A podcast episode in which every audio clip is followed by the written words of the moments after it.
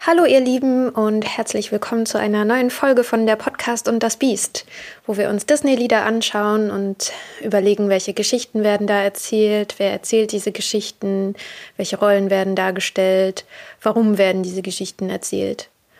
Und das alles sehr liebevoll, weil Disney-Filme ja hohen nostalgischen Wert für mich haben aber eben auch sehr äh, kritisch, weil da oft Geschichten erzählt werden, die sehr normativ sind und nicht die besten Botschaften übermitteln. Und heute dachte ich, weil ich mich in der letzten Folge wieder so geärgert habe, brauche ich jetzt wieder ein Phil Collins Lied, um wieder, äh, um wieder runterzukommen. Mal gucken, ob das äh, klappt. Ja, wir werden sehen, weil auch dieser Film, den ich heute mitgebracht habe, so ein bisschen, also so seine Schwierigkeiten hat. Aber wir schauen erst mal. Diejenigen unter euch, die äh, auch äh, Disney-versiert sind, die äh, können sich vielleicht schon denken, über welchen Film ich heute spreche, weil es eben zwei Filme gibt, genau zwei, zu denen Phil Collins die Musik gemacht hat, also die Lieder. Das ist einmal Tarzan und das andere ist äh, der Film Bärenbrüder von 2003.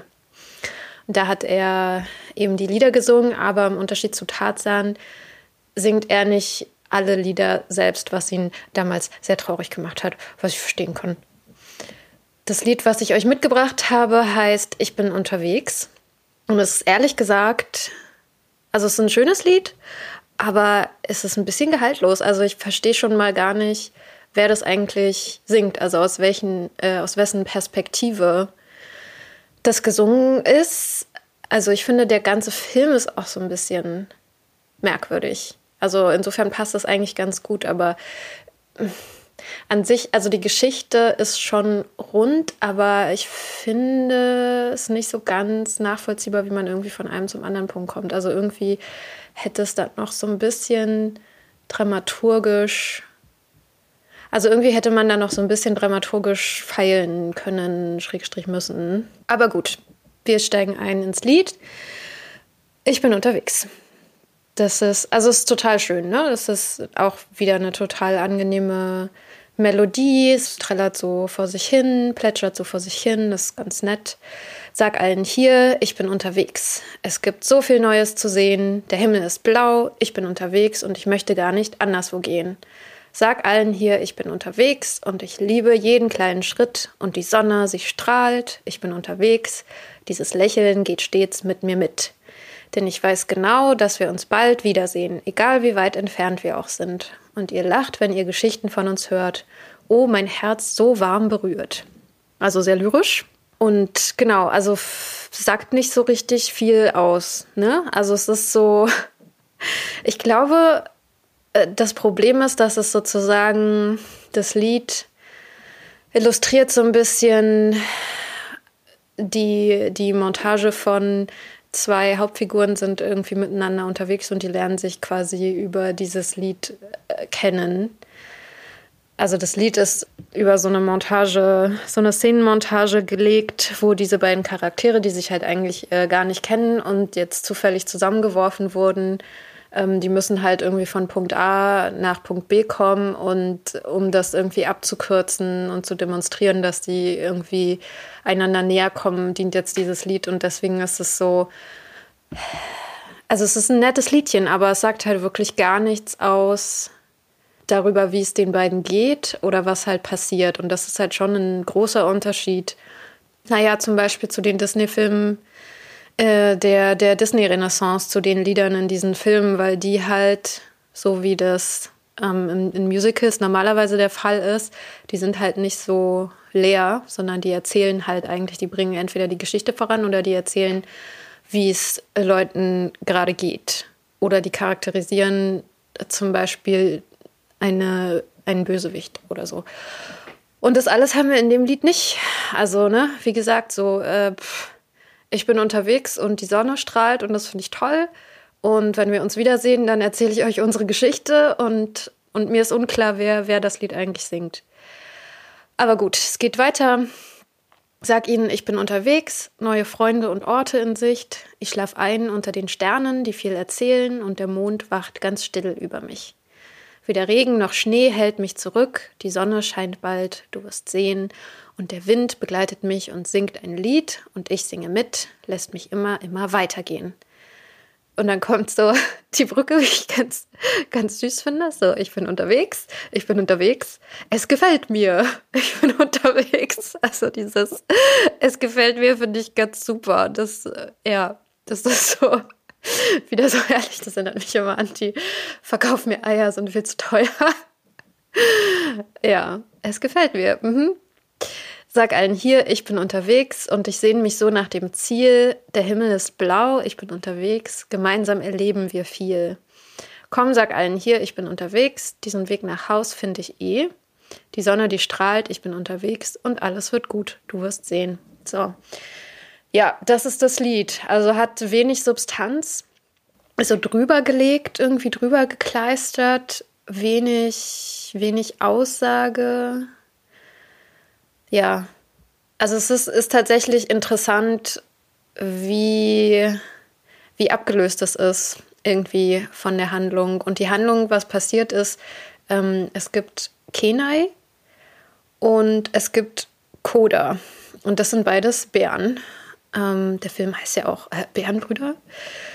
Und die Geschichte spielt am Ende der letzten Eiszeit in ja, dem Gebiet, was heute ähm, Nordamerika, was äh, Kanada ist, beziehungsweise USA, also Alaska, wo ja quasi dieser ähm, Kenai, der eigentlich ein äh, indigener Mann ist, der kriegt quasi das, äh, sein, sein Totem. Ich weiß nicht, ob das äh, der richtige Begriff ist, es tut mir leid. Aber also so aus meiner unwissenden ähm, weißen Perspektive, europäischen Perspektive, sage ich, das ist quasi sein Totem, was er von der Dorfältesten bekommt. Und zwar ist das ein Bär und der steht für Liebe. Und Kenai als junger Mann kann sich damit überhaupt nicht identifizieren, weil das ist ja überhaupt nicht männlich, Liebe und so.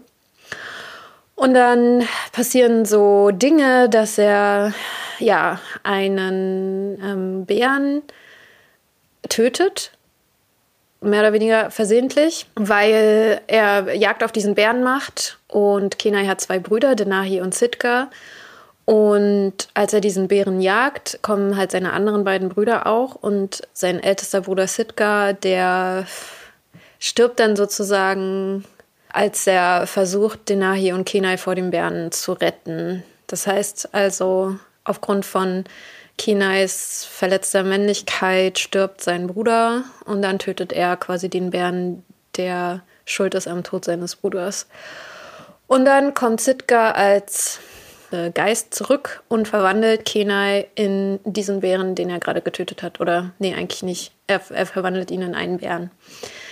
Also es ist so eine klassische Verwandlungsgeschichte mit, ähm, ja, versetzt du dich mal irgendwie in die Lage dieser und jener Person, leb mal einen Tag als diese und jene Person, um halt ein bisschen die Perspektive zu erweitern, um ein bisschen Einfühlungsvermögen zu entwickeln und um generell einfach ja zu lernen, zu respektieren.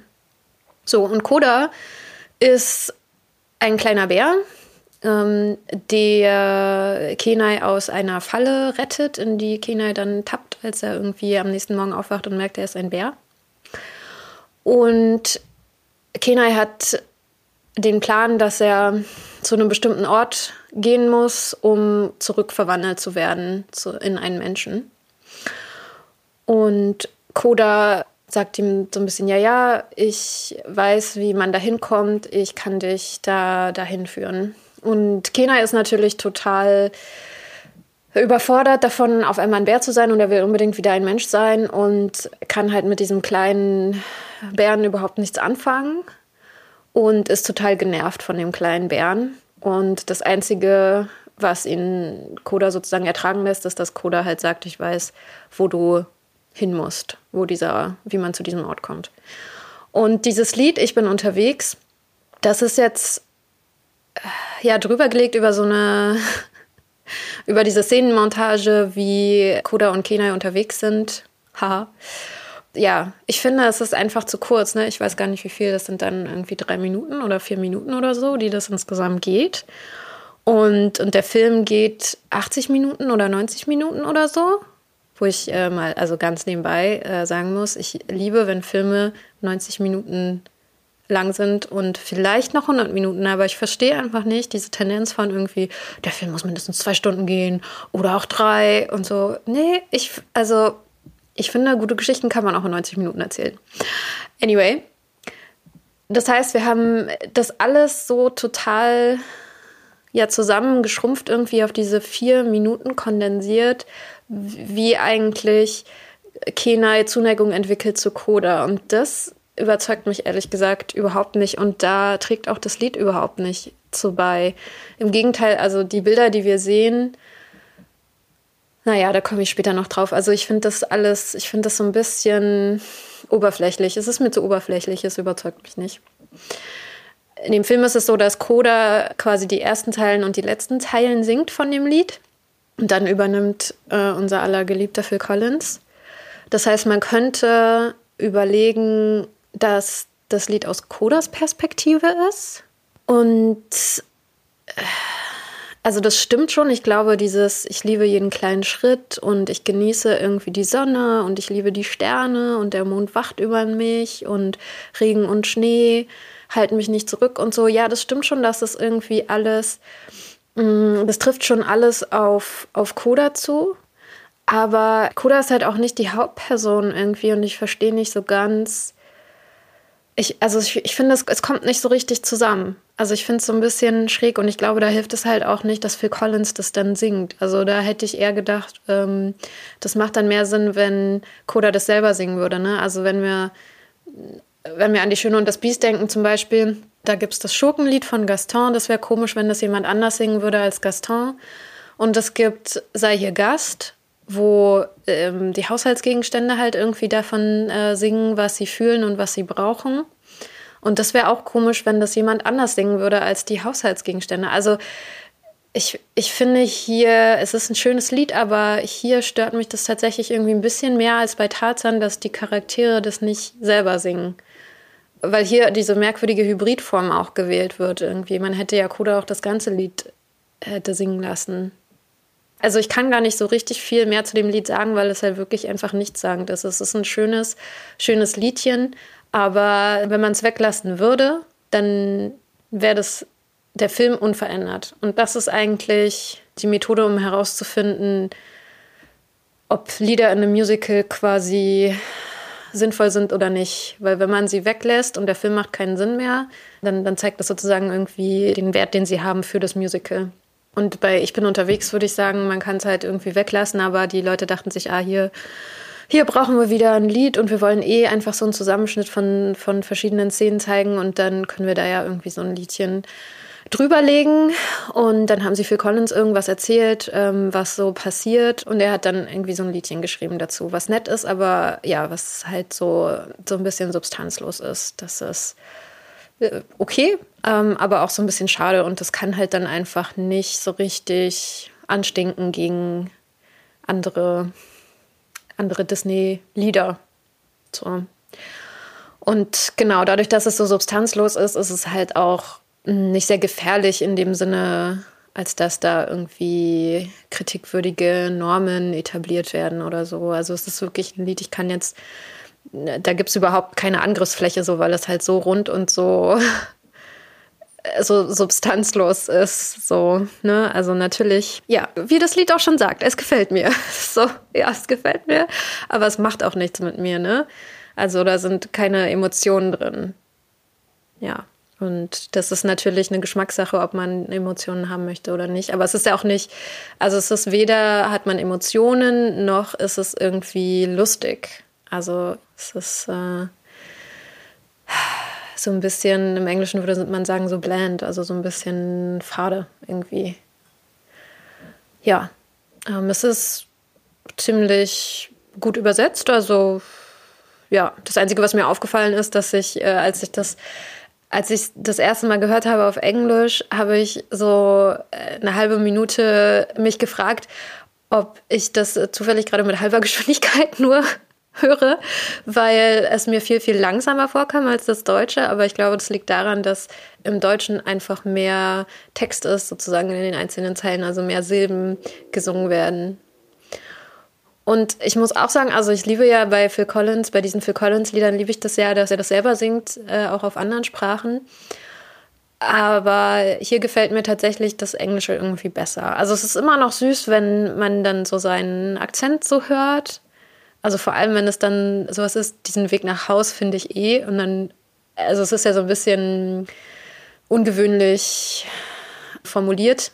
Und dann fragt man sich halt, okay, meint er jetzt gerade wirklich äh, das, was, was, äh, was ich da höre? Oder, oder kann er einfach irgendwas nicht aussprechen und eigentlich ist es was anderes? Das ist so ein bisschen süß. Ähm, oder auch wenn er singt so, oh, mein Herz so warm berührt, das ist schon sehr süß.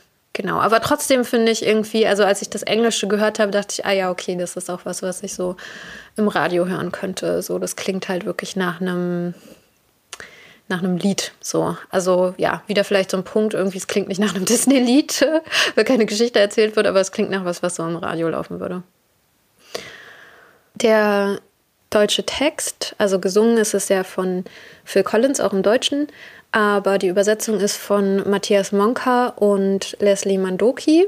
Leslie Mandoki kennen wir ja auch noch von Mulan. Da hat er auch die Übersetzung gemacht. Und bei den Stimmen, das fand ich noch ganz interessant. Ähm, ist ja für uns jetzt wenig relevant, weil die singen nicht. Aber Kenai wird im Original von Joaquin Phoenix gesprochen und in der Übersetzung von Daniel Brühl, den ich persönlich nicht so schätze. Na, wie sagt man das neutral? Also ja, ich kann irgendwie mit ihm so als Schauspieler nicht so viel anfangen. Aber muss ich ja auch nicht. Und den Nahi wird, also der mittlere Bruder von Kenai, der nächstältere, wird gesprochen von Moritz Bleibtreu. Also ja, fand ich, fand ich spannend, als ich das gesehen habe. Ja, was gibt es noch zu sagen zu Bärenbruder? Also ich muss sagen, es ist schon ein interessanter Film. Aber wie gesagt, ich finde, der ist irgendwie nicht so rund. Dramaturgisch fehlt mir da irgendwie was. Ich finde das alles nicht so ganz nachvollziehbar irgendwie. Also vor allem, wie sich diese Beziehung zwischen Koda und Kenai entwickelt, hat mich überhaupt nicht überzeugt. Und jetzt kann ich vielleicht einfach gleich was zu den Bildern sagen. Es ist nämlich so, dass so die erste Hälfte vom Lied äh, sieht man irgendwie, wie Kenai einfach nur hart genervt ist von diesem kleinen anderen Charakter, von, von diesem Kindercharakter und die ganze Zeit nur also sehr unhöflich ist zu Koda, ähm, Koda den Mund verbietet, Koda irgendwie quasi gewaltvoll irgendwo wegholt, wie er ihm sehr harte Grenzen irgendwie setzt, was legitim ist. Also Grenzen setzen ist immer in Ordnung. Ich finde es ein bisschen schwierig in Bezug auf Kinder. Also was, was ich da irgendwie sehe, ist ganz viel so Liebesentzug. Und das ist auch okay. Ich meine, die kennen sich ja noch nicht so lange, aber ich, ich weiß nicht. Ich finde das irgendwie schwer anzugucken. Und dann ist halt so dieses klassische von wegen, ah, und jetzt ist der Punkt, wo das umschwenkt, dass sie irgendwie zusammen ja so ein bisschen mm, so unbeschwerten Spaß haben, also dass Kenai sozusagen sich darauf einlässt, diese Reise auch ein bisschen zu genießen. Und dadurch ja entsteht dann irgendwie so eine so eine Annäherung ja, und es kommt, also ich weiß nicht, für mich kommt das alles irgendwie ein bisschen zu plötzlich, irgendwie ein bisschen zu zufällig. Ich, ich weiß nicht. Also ja, ich kann nicht so viel anderes sagen dazu, als dass es mich einfach nicht überzeugt.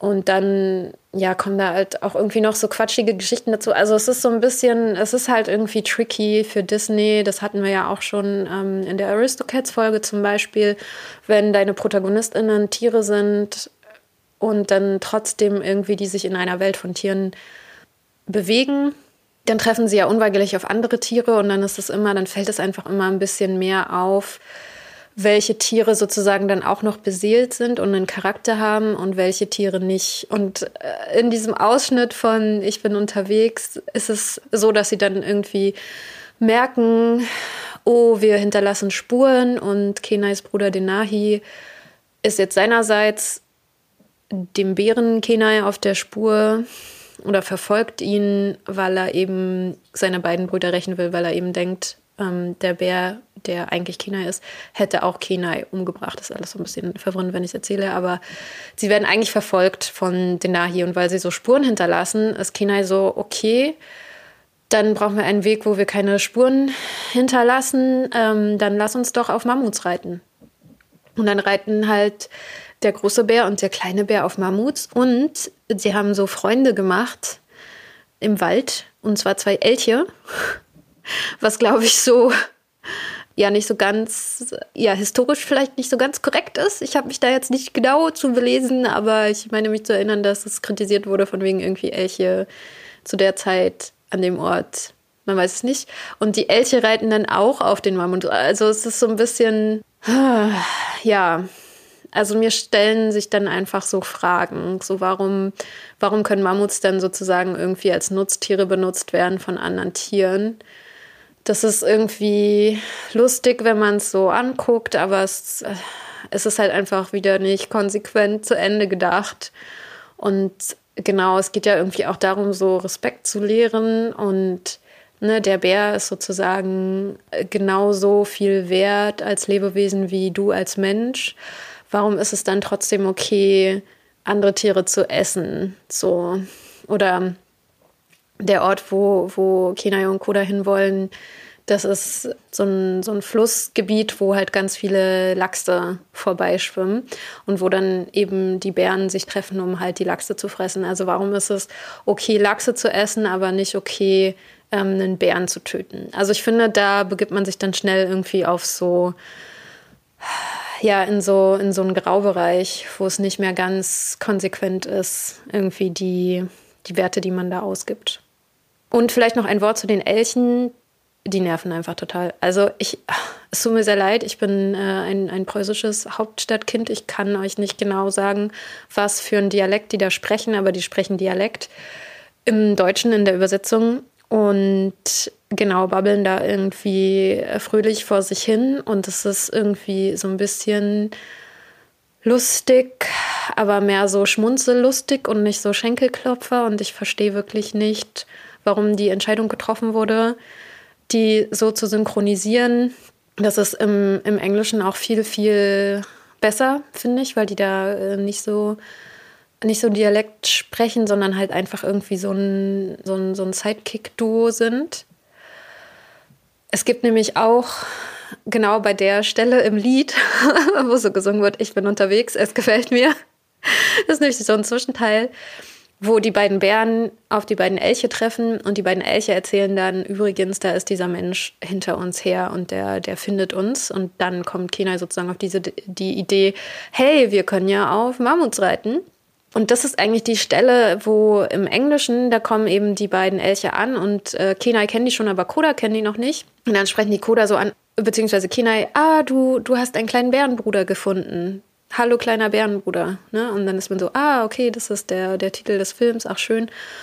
Und ja, im Deutschen wird das halt einfach anders übersetzt weil die da irgendwie so lustig im Dialekt äh, Kenai ansprechen und dann Koda halt auch so, oh, du hast so eine Vince-Version von dir gefunden oder irgendwie sowas. Also es ist äh, alles irgendwie so ein bisschen unglücklich und ich finde, die Entscheidung hätte so nicht gefällt werden sollen, dass diese Elche irgendwie so komischen Dialekt reden.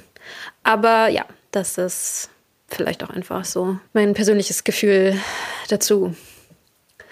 Bärenbrüder ist für mich so ein bisschen so ein Schwesterfilm zu Ein Königreich für ein Lama, von dem ich ja auch schon geschwärmt habe. Der ist von 2000 und da wird im Prinzip eine ähnliche Geschichte erzählt. Also da gibt es auch so diese Verwandlung, die stattfindet. Und genau, und ich finde, Bärenbrüder ist aber auf jeden Fall der ernstere Film. Und ähm, okay, aber da hat er es vielleicht auch schwer. Ich wollte sagen, ähm, ist für mich auch der unterlegene Film, aber es gibt wirklich wenig Filme, die, finde ich, ein Königreich für ein Lama so das Wasser reichen können. Also ich, ich mag einfach den Lama-Film extrem und finde es nach wie vor extrem schade, dass da nicht gesungen wird. Aber viele Leute finden das, glaube ich, auch tatsächlich gut daran. Ähm, genau, kann also dem nicht so das äh, Wasser reichen. Aber ich finde es interessant, weil es eben viele Parallelen gibt und Bärenbrüder aber ein sehr ungewöhnliches Ende hat dann. Also in den Kritiken war halt viel die Rede von, ah ja, kennen wir ja und die Geschichte ist ja so ein bisschen 0 auf 15 und so. Und ich würde sagen, ja, aber das Ende halt nicht. Also es ist schon, mh, mm, schon ungewöhnlich und das möchte ich dem Film schon lassen. Wir ziehen den Diversitätstest einfach mal vor, diese Folge, und machen danach den Gender Swap.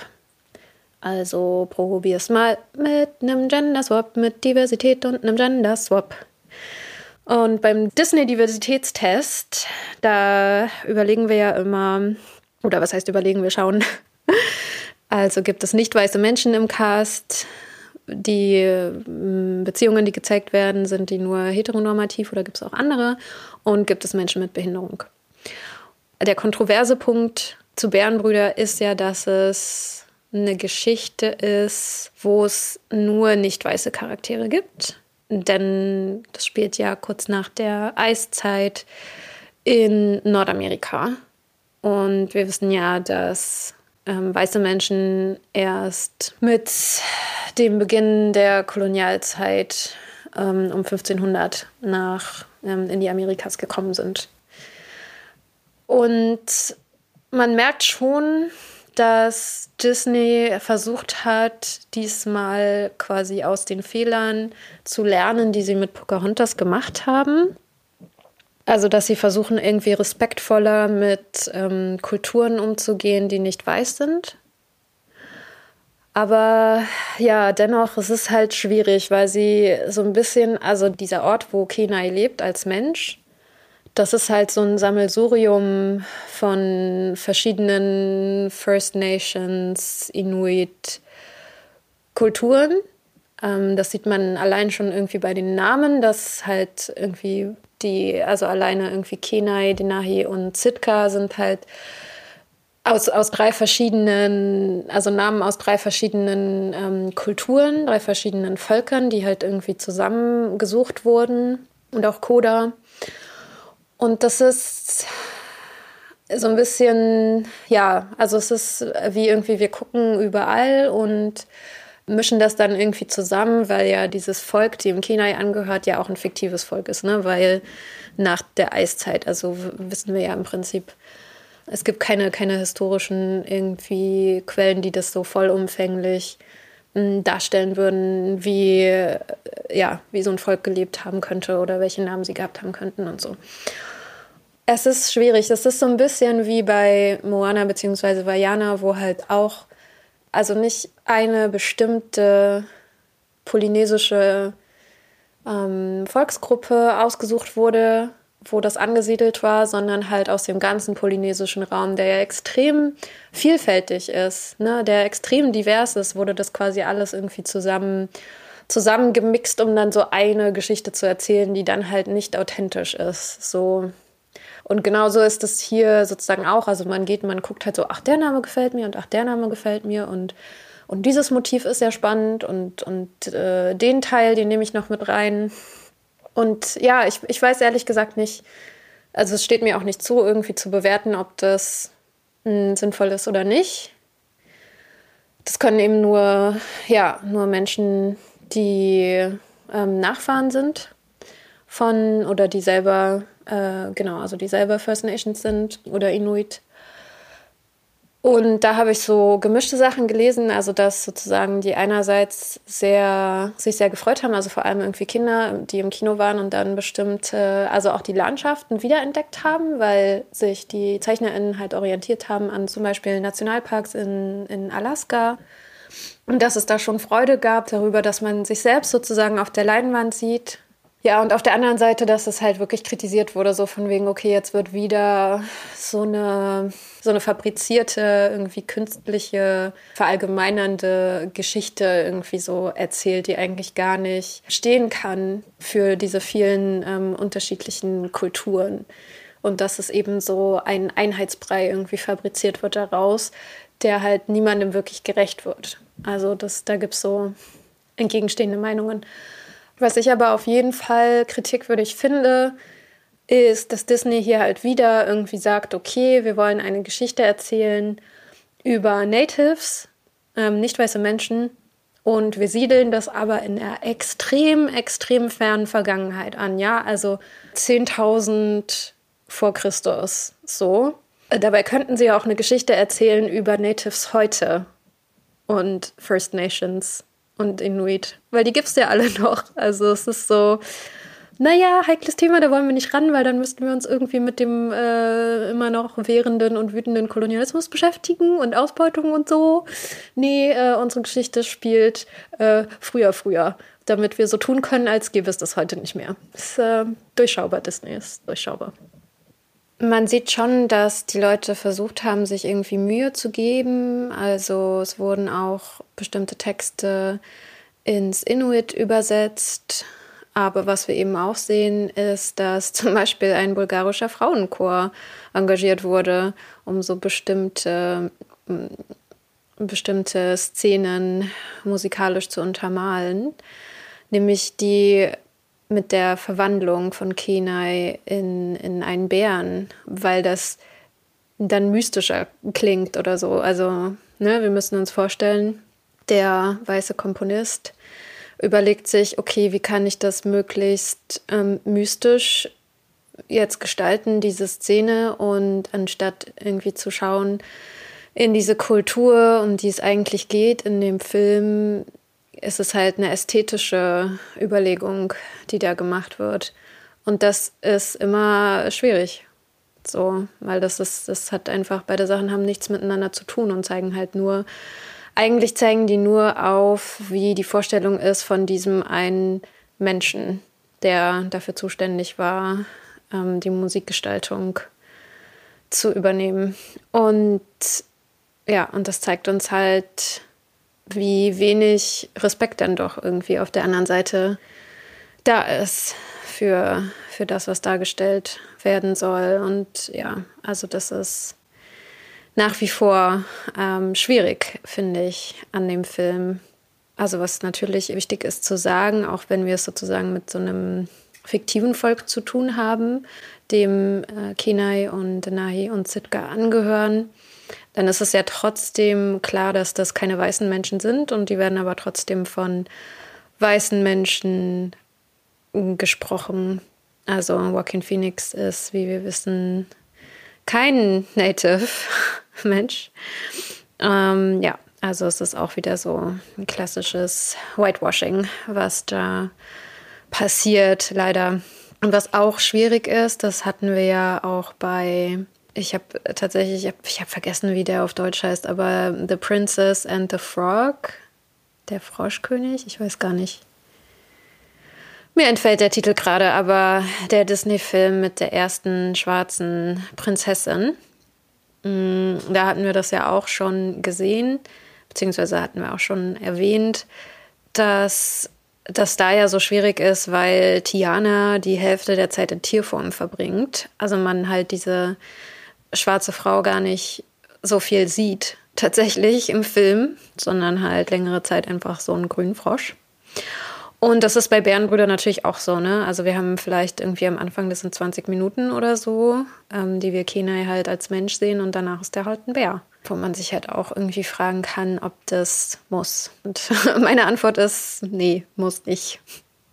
Genauso wie es auch nicht sein muss, dass wenn wir über Natives sprechen, dass das alles äh, ja irgendwie ähm, 1500 oder 10.000 vor Christus sein darf, aber nichts äh, ja nichts Aktuelleres finde ich auch nicht. Wenn es jetzt um die Beziehungen, also heteronormative Beziehungen oder vielleicht Sachen darüber hinaus geht, dann können wir schon mal feststellen, dass es im Prinzip gar nicht um romantische Beziehungen geht in dem Film, was ich ja eine sehr angenehme Abwechslung finde, weil es ja sehr viele Geschichten gibt, die gar nichts mit romantischen Beziehungen zu tun haben, die aber selten erzählt werden und noch viel seltener in Disney-Filmen. Es geht also ganz viel um so Freundschaft und um Beziehungen zwischen Geschwistern. Und einerseits finde ich das total schön, auch dass es eben darum geht, dass so ein, ein männlich gelesener Charakter lernt, ähm, Liebe zuzulassen und Liebe zu zeigen. Mm, auf der anderen Seite fällt es natürlich auf, dass das ja öfter halt so männlichen Charakteren gestattet wird. Und Filme, in denen es um junge Frauen geht, da ja, geht es dann schon eher um, um Liebes, Liebesbeziehungen. Also es gibt auf jeden Fall Ausnahmen. Wir haben Moana, wir haben Lilo und Stitch, wir haben auch Frozen, aber auch in Frozen gibt es ja so eine äh, Liebesgeschichte, die relativ bedeutsam ist. Also das nur so als, als Denkanstoß. So, warum, warum ist es so oft so, dass wenn es, wenn es mal der Fall ist, dass es mehr als einen weiblichen Charakter gibt, warum müssen dann zwei weibliche Charaktere immer in Konkurrenz zueinander stehen? So, warum können die nicht auch einfach mal befreundet sein oder eine Freundschaft entwickeln?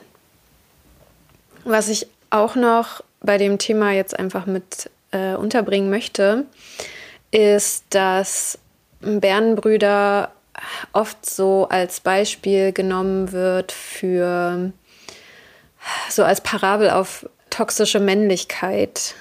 Ich finde das interessant und ich sehe auch schon, warum, warum das so gelesen wird. Aber ehrlich gesagt finde ich es nicht ganz stimmig und ich finde es auch tatsächlich schwierig, das so zu sehen. Und ich, ich würde jetzt ein bisschen spoilern und ihr könnt dann einfach wieder einsteigen, wenn ihr den Film selber noch sehen wollt. Also wenn ihr den Film noch sehen wollt und jetzt nicht hören wollt, wie es ausgeht, beziehungsweise meine Gedanken dazu, dann spult einfach drei Minuten und 30 Sekunden vor und dann könnt ihr wieder einsteigen.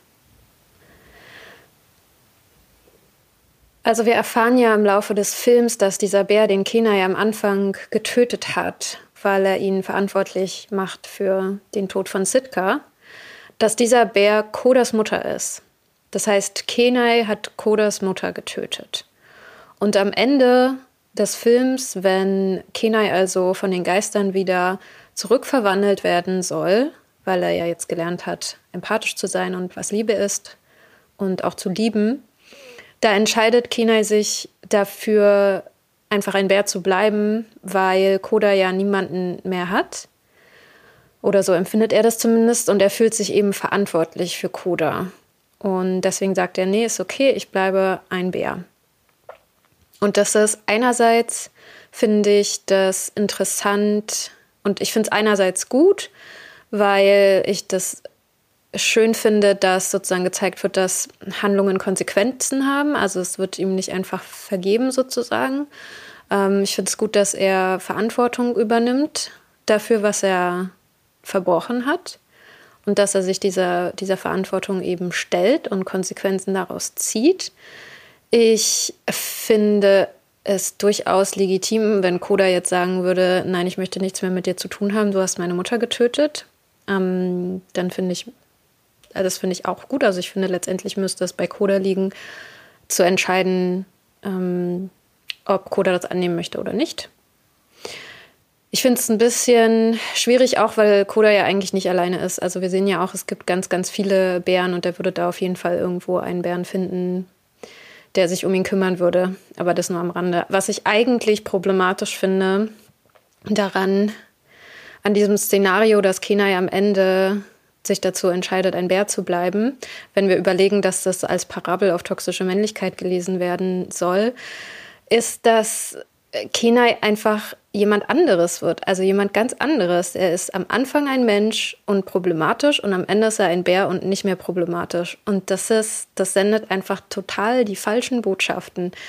Deswegen wird ja toxische Männlichkeit das als Konzept ja auch so missverstanden, weil es ja gar nicht darum geht, ähm, das Männliche an sich zu kritisieren. Also toxische Männlichkeit sagt ja nicht aus, dass alle Männer toxisch sind, sondern es geht um eine, ähm, es geht um spezifische Verhaltensweisen, die problematisch sind und die behoben werden kann, die Leute verändern können. Und wenn wir jetzt irgendwie sehen, okay, du kannst dich verändern, aber dann bist du von Grund auf verändert und bist jemand ganz anderes, als der du am Anfang warst, würde ich sagen, natürlich ist man anders, wenn man Verhaltensweisen ablegt. Aber man ist ja immer noch dieselbe Person, man ist ja fundamental immer noch derselbe Mensch. So, man hat nur bestimmte Verhaltensweisen verändert. Und das finde ich, also da finde ich die Lesart einfach nicht sehr stimmig und auch schwierig, weil letztendlich, ja, also von wem kann man das dann verlangen, irgendwie zu sagen, okay, du darfst dann nicht mehr du selber sein. So, das ist, finde ich nicht, ja, finde ich nicht überzeugend. So, also bleibt nur noch die Frage, gibt es Menschen mit Behinderung? Und ja, da würde ich sagen, eigentlich nicht. Also nichts, was irgendwie prominent platziert wäre. Alles wie immer an der Front. Was ich auch noch vergessen habe zu dem Thema ähm, Gender und Diversität ist, dass es ja, also ich finde es auch schön, dass es mal nicht um Liebe geht, aber es ist schon ziemlich erschreckend, wie wenig Frauen es tatsächlich gibt in dem Film. Also es gibt eigentlich nur eine Frau, die wirklich Redeanteil hat. Das ist diese Schamanin. Und das war's. Und sonst gibt es halt nur Brüder, ganz viele Brüder und Männer. Und dann gibt es diese zwei nervigen Elche. Es gibt bei den Bären, da gibt es noch Frauen, aber die sind auch äh, Randfiguren.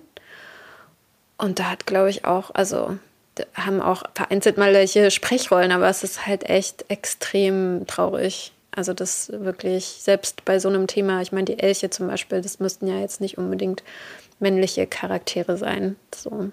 Aber anscheinend schon, anscheinend schon. Dann können wir mal das Gender mit dem Gender spielen. Also Disney stellt Gender ja als äh, etwas sehr Starres dar. Also es gibt nur zwei Kategorien, es gibt nur zwei Geschlechter, Männer und Frauen, nichts dazwischen und nichts daneben. Und wir gucken jetzt, was passieren würde, wenn man das einmal umdreht.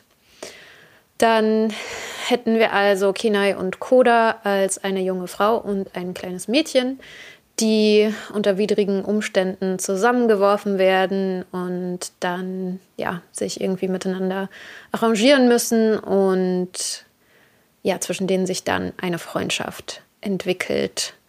Und wenn ich mir das so vorstelle, dann ist das eigentlich eine Geschichte, die ich voll gerne sehen würde. Also es wäre tatsächlich irgendwie aktiv ein Wunsch von mir, so eine Geschichte zu sehen, weil wir das einfach ja selten haben. Wie schon gesagt, wenn es irgendwie mal mehr als eine weibliche Figur gibt, dann ja, sind es dann meistens Geschichten von irgendwie Konkurrenz miteinander. Und genau, also ich finde, das funktioniert total. Also es würde total gut funktionieren. Das ist jetzt nichts, wo man denkt, hey, ja, aber das funktioniert doch dann gar nicht. Und ja, deswegen würde ich mir das einfach mehr wünschen für, für meinen Bildschirm oder die Kinoleinwand. Das wäre schön.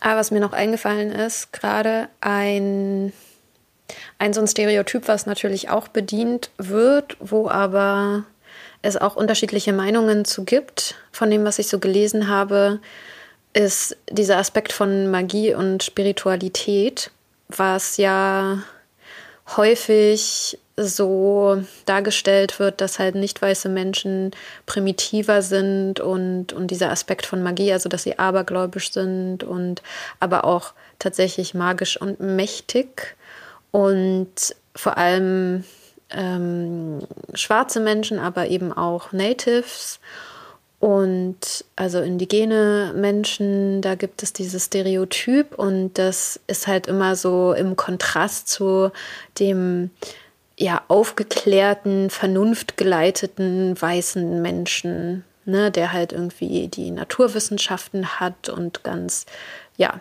eben so vernunftgeleitet ist und eben nicht an, also kein, kein Aberglauben hat und diesen Mystizismus irgendwie da so gegen positioniert ist. Und genau, wie gesagt, es gibt so unterschiedliche Meinungen dazu. Also einerseits wird halt das kritisiert so, andererseits äh, gibt es aber durchaus auch Stimmen oder jetzt speziell zu, zu Bärenbrüder, die halt dann, also wo Indigene selber sagen, dass sie sich eigentlich ganz gut da wiederfinden oder ihre Philosophie von, also vor allem von, von Liebe und die Verbundenheit mit der Natur und, und mit Geistern. Also auch da gibt es eben unterschiedliche Sichtweisen, was ja klar ist, weil das natürlich alles auch unterschiedliche Menschen sind, die unterschiedliche Meinungen haben. Es gibt ja keine, äh, nicht die homogene Gruppe der Indigenen. Genau. Ja, also ich verlinke euch die Videos, also die, die Filmausschnitte, den deutschen und den englischen. Dann könnt ihr ja auch mal schauen, welche Version ihr interessanter findet. Und schau mal, was ich noch so Nettes finde. Ähm, ich verlinke euch auch gerne ein paar von den Artikeln, auf die ich mich jetzt bezogen habe.